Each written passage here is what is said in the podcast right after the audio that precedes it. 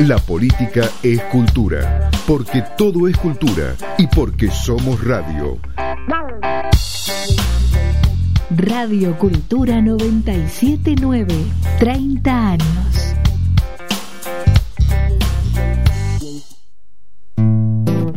El placer es una sombra, la riqueza vanidad y el poder esclavitud.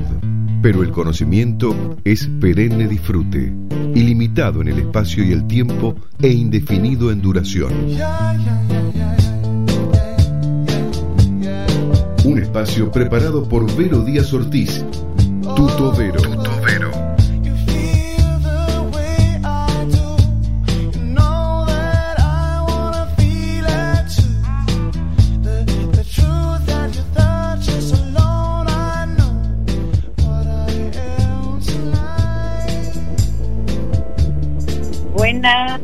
Buenas, buenas. Acá estamos en otro miércoles, ya con nuevo horario de 17 horas, tutobero, como siempre, a la tarde y hoy una linda tarde, ya primaveral, ya se nos están viniendo los días lindos y eso es lo que más me gusta, cuando ya empieza el buen tiempo.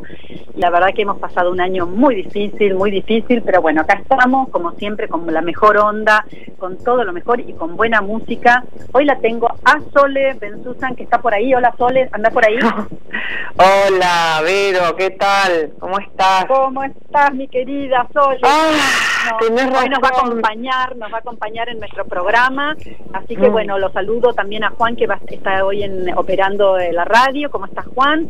Y eh, vamos a empezar nuestro programa como siempre con una buena canción, porque más allá de todos los problemas y de todas las cosas que vamos a estar hablando que tienen siempre esa seriedad del- de, de la realidad y de las cosas que están pasando, siempre hay que ponerle eh, esa dosis de o de humor o de calidez o de romanticismo. Y hoy me levanté en un día romántico. Así como como me levanté en un día romántico eh, elegí esta canción tan linda que, que a todos nos va a gustar que se llama Let the Music Play de Barry White. Así que cuando quiera Juan la ponemos unos 30 40 segundos y seguimos con Tuto Vero que está a full el día de hoy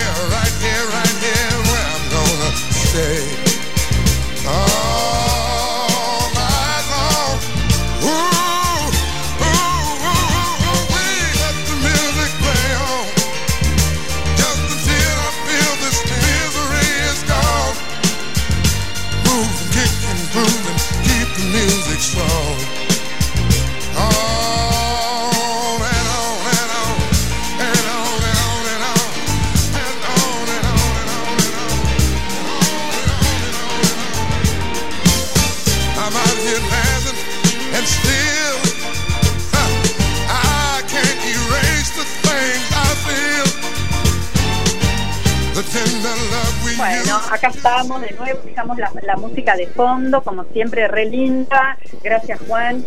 Y bueno, hoy tenemos un día muy activo, lleno de novedades y de cosas para charlar. Y así que hoy me la traje a Sole para que me ayude, porque la verdad que la Argentina no nos da respiro, ¿no es así, Sole?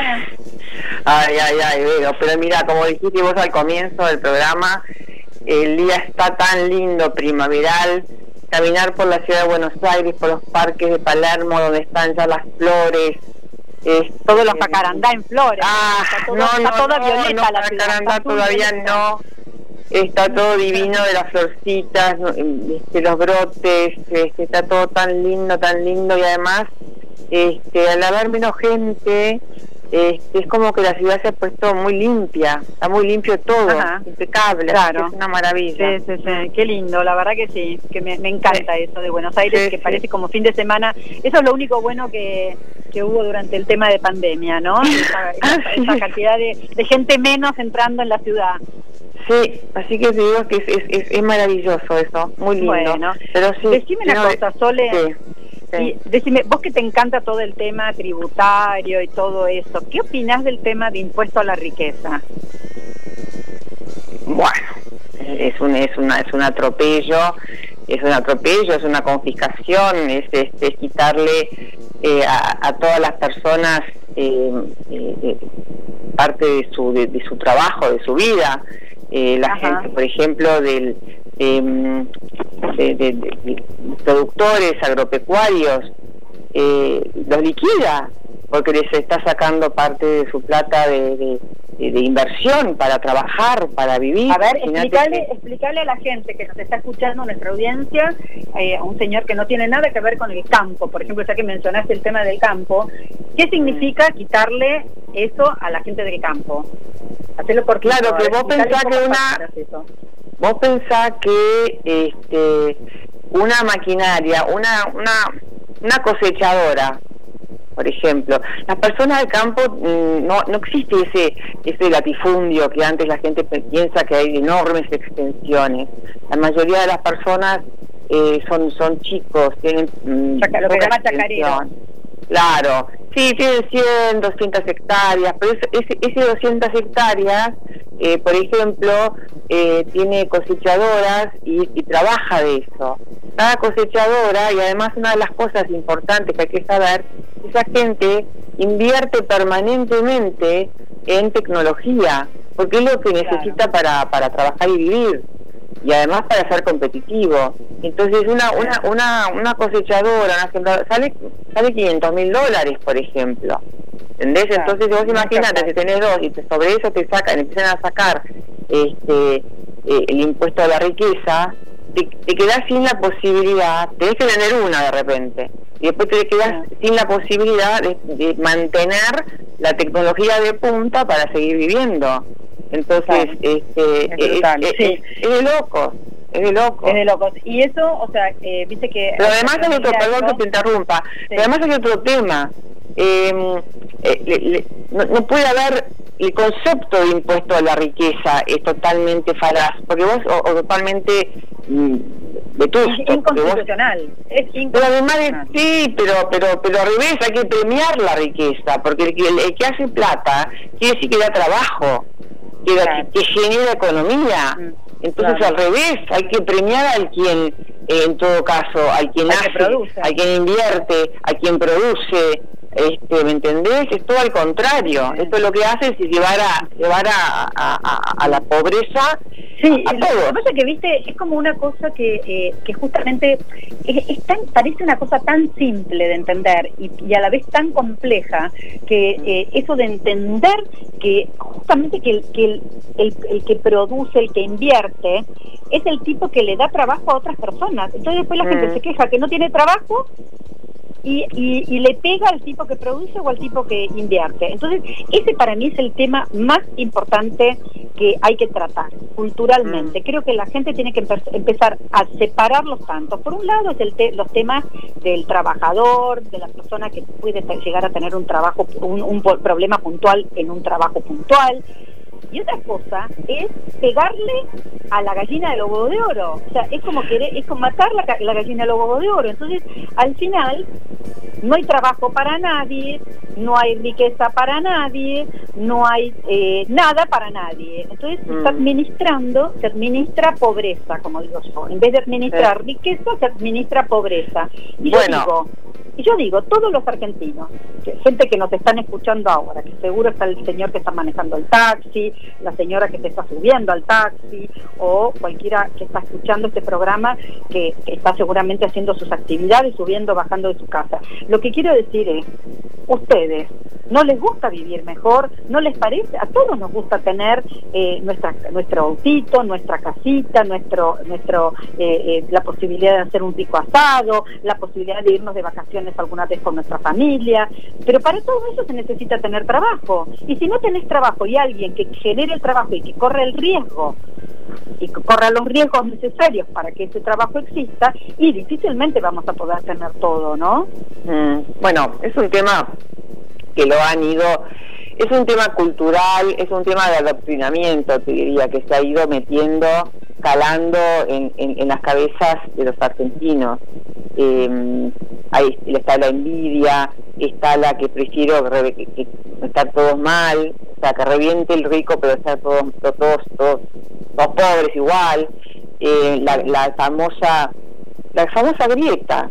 Hay una enorme grieta. Claro, y yo le pregunto a la gente que nos está escuchando, ¿vos realmente que nos estás escuchando preferís que seamos todos pobres y que a todos les vaya mal y a vos también te vaya mal? ¿O preferís que a esa gente que le vaya muy bien y que a vos te vaya bien? Porque Pero además que en definitiva se que- trata de eso. Sí, pero sabes que hay, otro tema que es muy perverso, porque mm, la perversión viene de quienes de, de quienes de quienes administran el país, han a- ido administrando este país. Y los mensajes son siempre confusos y además siempre nos han engañado eh, pensando que nosotros estamos eligiendo cambios. Al final no elegís nada, porque volvemos al, al mismo tema que la vez pasada hablamos, de lo que parece mentira, pero se, se, se, se ve en, to- en, en, en todas las situaciones. Em, cuando vos votás listas sábanas, elegís una corporación, elegís un grupo de gente que no conocés, y al final es el mismo grupo de gente. Entonces, es, es una corporación que está sentada decidiendo y, y haciendo leyes que nada tienen que ver con, con, con, con- con lo, que, lo que necesitamos los argentinos. Y, y además, la mayoría de esas personas no han tenido nunca, jamás, un, un riesgo, porque son empleados o, o de empleados de, de la política desde siempre. Claro. ¿Entendés? Entonces no, han- no han sido ni empresarios, no han podido trabajar, no han tenido el tema de, de- de arriesgar dinero, no tienen ni idea. Claro, no tienen, y deciden, todas esas cosas. claro, deciden sobre tu vida o qué es lo que te- vos tenés que hacer con lo tuyo cuando ellos nunca han hecho nada por lo, por, por lo propio. Por ellos mismos. ¿Entendés? Sí, y cambiando un poquito de tema, porque, viste, como siempre tenemos que Sí, ir cambiando ya rapidito de temas, porque si no se nos pasa el programa y hay varios temitas. Viste que, eh, que ahora están haciendo los protocolos para abrir los lugares de veraneo. O sea, entonces yo me pregunto, y te pregunto a vos que nos estás escuchando, que te estás subiendo al taxi o lo que sea, te pregunto, ¿te parece justo que se esté preparando eh, el veraneo con un país en crisis y más de la mitad de la gente sin trabajo y ni siquiera se hayan preparado los protocolos para abrir las escuelas? A ver, a ver Sole, Bueno, me estás preguntando parece- a a mí se- me parece- me parece un agravio, claro, me parece un te puedo contestar yo y no te puedo... Bueno, te digo una cosa. Por un lado, eh, la, la comparación es tremenda. Que no hayan abierto las escuelas, que hayan hecho protocolos para abrir escuelas, es eh, te, pinta de cuerpo y alma lo que quieren, lo que quiere esta administración, es, es, es, burros, es, es, es, todo mal. Este, y por otra parte entiendo que se, estén ha- haciendo los protocolos para las para las vacaciones porque hay mucha gente que, que, no que, que- tiene su sueldo todavía que ha cobrado que sigue cobrando y que y que tiene plata y que de repente este, las vacaciones y muchas otras que hay hoteles o hay casas de alquiler y demás y les va a venir bien eh, este tema de las vacaciones hay una debe haber No, por- una por presión supuesto. por la una cosa no quita la otra pero yo digo Claro. en un país en un país en quiebra cuando vos tenés una casa en quiebra dónde pones las prioridades pones las prioridades en las cosas más importantes yo no digo que no sea importante reactivar la industria turística por supuesto que es súper importante todo es importante lo que digo es que en el orden de prioridades no hemos abierto ni una escuela, se está todavía discutiendo que sí, que no, que no, que sí, y de repente tenemos la noticia de que sí está avanzado el tema de los protocolos. Ojo, no estoy diciendo que no se avance sobre eso. No, es inmoral, es, es que no es, es la falta total de moral, es la falta total de, Eso, ahí voy. de, de, de, cosa... eh, de criterio, de- además. y de respeto, de respeto al derecho de estudiar, derecho de aprender, porque acá hay una falta de- de respeto a los derechos, Claro. ¿entendés? Ya pasó, ya pasó el cuidado, acá es, están, están, están avasallando los derechos, porque si vos como madre decís, quiero que mi hijo vaya a la escuela, vos tenés que tener el derecho de que vaya a la escuela y, y, y- y que estue con todos los Porque cuidados. además estamos hablando de un país que no estamos en Nueva Zelanda, ni en Australia, ni en, ni en Canadá, donde, donde seguramente, probablemente, y quiero creer que sí, la mayoría de los niños frente a una situación así tienen posibilidad de acceder a un espacio de estudio en sus casas con una computadora más o menos razonable y un sistema de internet de wifi bastante razonable también. En nuestro país no podemos garantizar ni siquiera un vaso de leche a los niños niños, menos vamos a garantizar todo eso, lo cual es, Pero el horror, es una ¿viste mentira. el horror? Mentira. Que hay, que hay 6.000 chicos que no han tenido acceso al internet, entonces no, han- no han tenido escolaridad. Exacto. Bueno, pero vos fíjate, en, no hay inversión, pero además tenemos hay este hay este sindicatos que son tremendos, gremios tremendos. En Alemania ya se están, hay clases y ya se está poniendo sistemas en las aulas donde mm, limpian el aire y da 1% de bacterias. Sale 100 euros por chico, pero claro, hay inversión, pero es más caro que no, que no lo hagan. Pero nosotros no podemos ni garantizar un litro de leche por familia en la Mm. mayoría de los barrios carenciados del Gran Buenos Aires y en muchas provincias. Imagínate, menos le vamos a poder dar una computadora para que estudien. O sea, con lo cual el derecho a la educación de nuestros niños en ese momento está totalmente vedado. O sea, Mm. hay, hay una hay una hay una eh, un ataque sistemático al derecho del niño a estudiar. ¿Por qué? Porque nos están obligando a un sistema que en su momento fue necesario, pero más de 40 días, ya pasado los 40 días, pasó la cuarentena, como bien lo dice la palabra, y, eh, y los niños siguen sin ir al colegio. Y por ende muchos de ellos ni siquiera a comer, porque la mayoría de ellos que están en, estaban en las provincias o en, Gran Buenos Aires van a la escuela con la excusa de el alimento. Así que bueno, muy, muy, mucho problema con eso. La verdad es que mucha tristeza. Así que bueno, vamos a pasar a nuestro tercer tema importante del día. yo, yo voy llevando la agenda, Sole, perdón. bueno, entonces, eh, tema Venezuela. Tema Venezuela y la sanción de las Naciones Unidas. Y una de las cosas que más alegría me dio hoy a la mañana es saber que el señor Grabois y la señora Bonafini estaban indignados. Entonces, la verdad es que que te diga hoy a la mañana, pero mira cómo es la comunicación, que dicen que eh, Alberto Fernández, eh, que dice Venezuela, dice que Alberto Fernández la engañó a Cristina y a Venezuela y a todos. Y yo digo, ¿quiénes somos todos? ¿A quién se refiere? Porque la verdad es que, o sea, yo no creo que muchos argentinos realmente queramos ser como Venezuela. Entonces, cuando dice que nos engañamos, nos engañaron a todos. Todos. Esa palabra. A mí realmente es como que yo digo, realmente no tienen cara. O sea, es una cosa que no tienen límite y no tienen cara. Decir que, eh, y además, diferenciarlo a Alberto Fernández. Alberto Fernández en realidad no tuvo nada que ver, porque la postura argentina en realidad fue negativa. Lo que pasa es que, bueno, tampoco se trabajó mucho para otra cosa.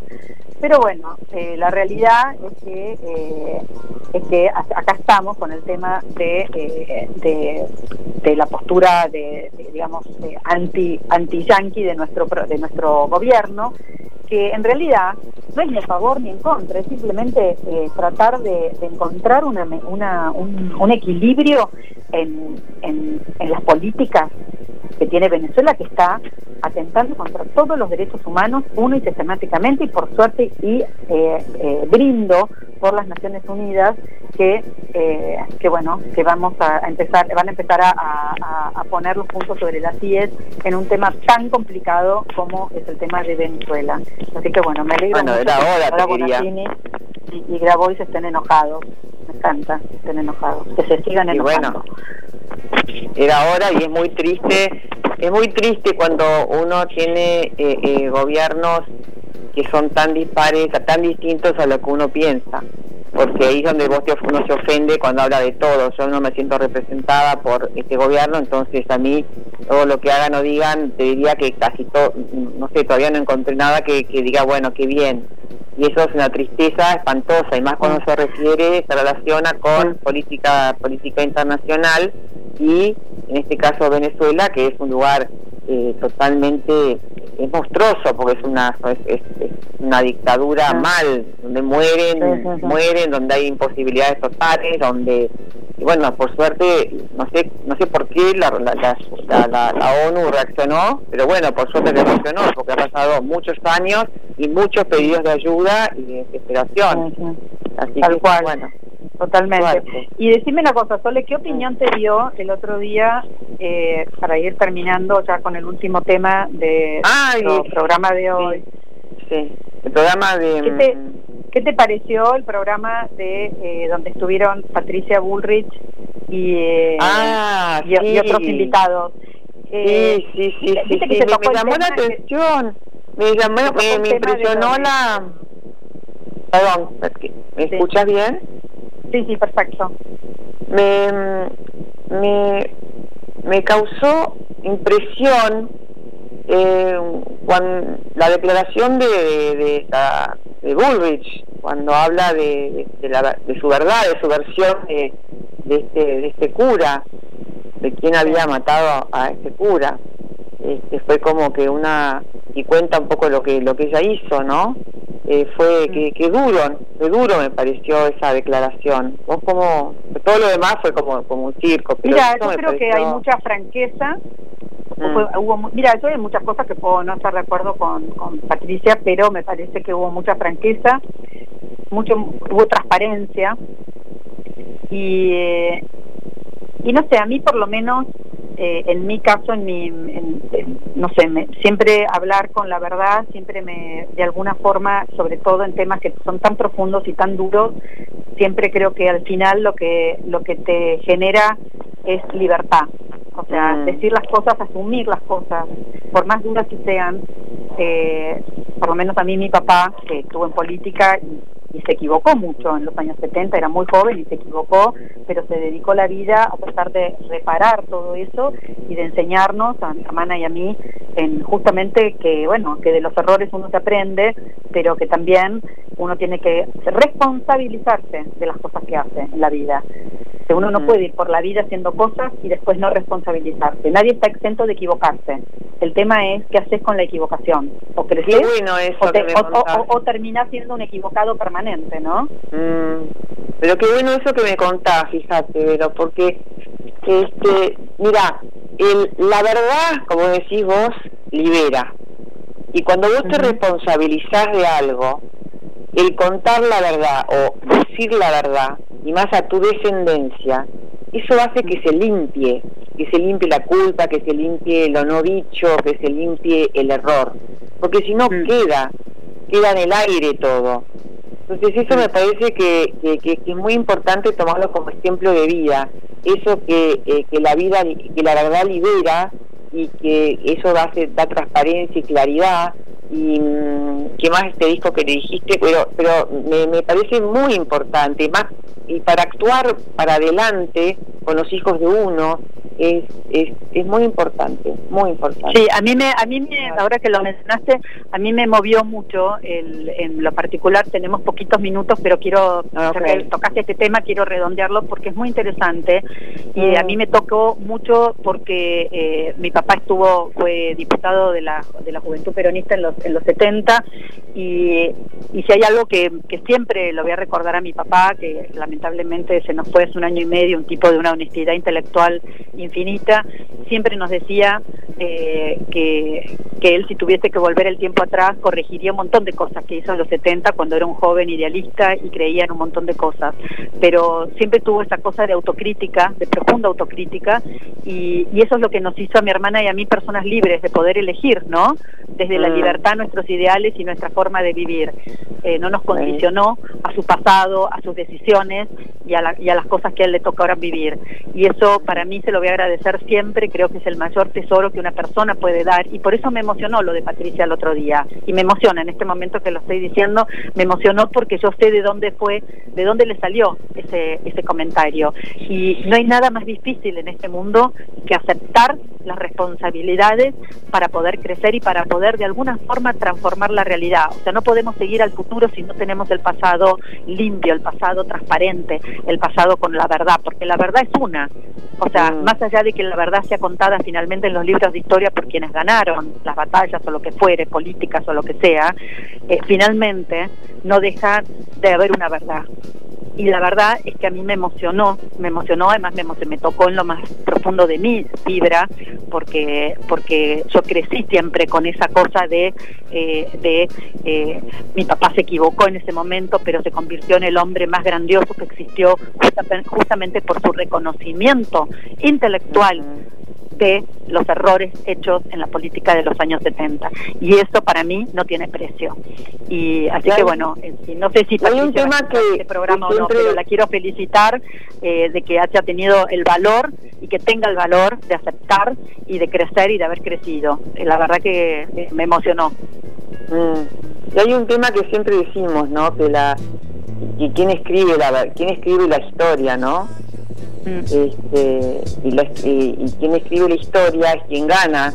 Entonces hay que y tenemos que la verdad tenemos que ganar para poder escribirla correctamente. ¿Qué te parece? o sea, los buenos, los buenos tenemos que ganarla ya. O sea, para poder escribir historia como fue y como es. Porque si no, vamos a seguir con una, en una nebulosa, en un pantano, todos equivocados, sin saber realmente la historia, la verdad. Y la verdad libera. Y hasta que la verdad, la los argentinos no conozcan, no estudien la verdad, eh, no, no, no vamos a poder renacer. Exactamente. Es interesante el tema de la, de la claridad, la verdad y, y la, y, y la transparencia Y la la, transparencia transparencia. que tiene que ver que tiene que ver con, con esa con la franqueza no y la y, Mm. y el, y el poder decir al final finalmente las cosas como son así que bueno siendo las mira Sole siendo las 17 y 27 ya Wow. prácticamente se nos está yendo tu tobero y Dale. bueno yo quiero agradecerte tanto que hayas estado eh, compartiendo conmigo este programa de hoy porque para mí es tan importante siempre ese ping pong que hacemos a diario y permanentemente eh, sigamos trabajando juntas que tenemos tanto por hacer y, y la verdad es que dos personas tan eh, animadas en la política, con todo lo que significa estar en política y todo lo que uno arriesga todos los días, eh, poder dedicarnos a esto sole juntas, eh, como compañeras de trabajo, la verdad que para mí es un honor. eh, Igualmente, te, vuelvo a te vuelvo a agradecer muchísimo eh, tu presencia acá en tu tomero. Muchas gracias. Yo también me encanta estar acá y con tu audiencia. Bueno, te mando un beso bárbaro. grande. Buenísimo. Bueno, y con esto eh, quiero saludar a todos los que nos están escuchando, eh, darle, mandarle un beso grande a mi mamá, que seguro que está escuchando, a mis hijos, que los tengo lejos en este momento, eh, a Gustavo, mi novio, que anda por ahí, no sé por dónde está cerca, pero anda por acá. Eh, y gracias, Juan, en los controles. Y a todos ustedes un abrazo muy grande hasta el miércoles que viene. Soy Verónica Díaz Ortiz y con una canción que me encanta que se llama Bad Things de Jade Everett nos vamos a ir. Es una canción de una serie yo veía hace muchos años, que no sé si la pasaron acá cuando yo vivía en Estados Unidos, que se llamaba eh, eh, eh, ¿cómo se llama? Eh, True Blood, eh, Sangre Verdadera, que era una serie espectacular, muy, muy surrealista. Y bueno, y con esta música de Bad Things, de Cosas Malas, que es muy picarona, tiene, tiene una, una connotación muy picarona, nos estamos yendo hasta el miércoles que viene y nos vemos seguido el miércoles que viene. Hasta luego. And all those shadows there filled up with doubt. I don't know who you think you are, but before tonight is through. Música, política, deporte, espectáculos. Porque todo es cultura y porque somos radio. Radio Cultura 979. 30 años.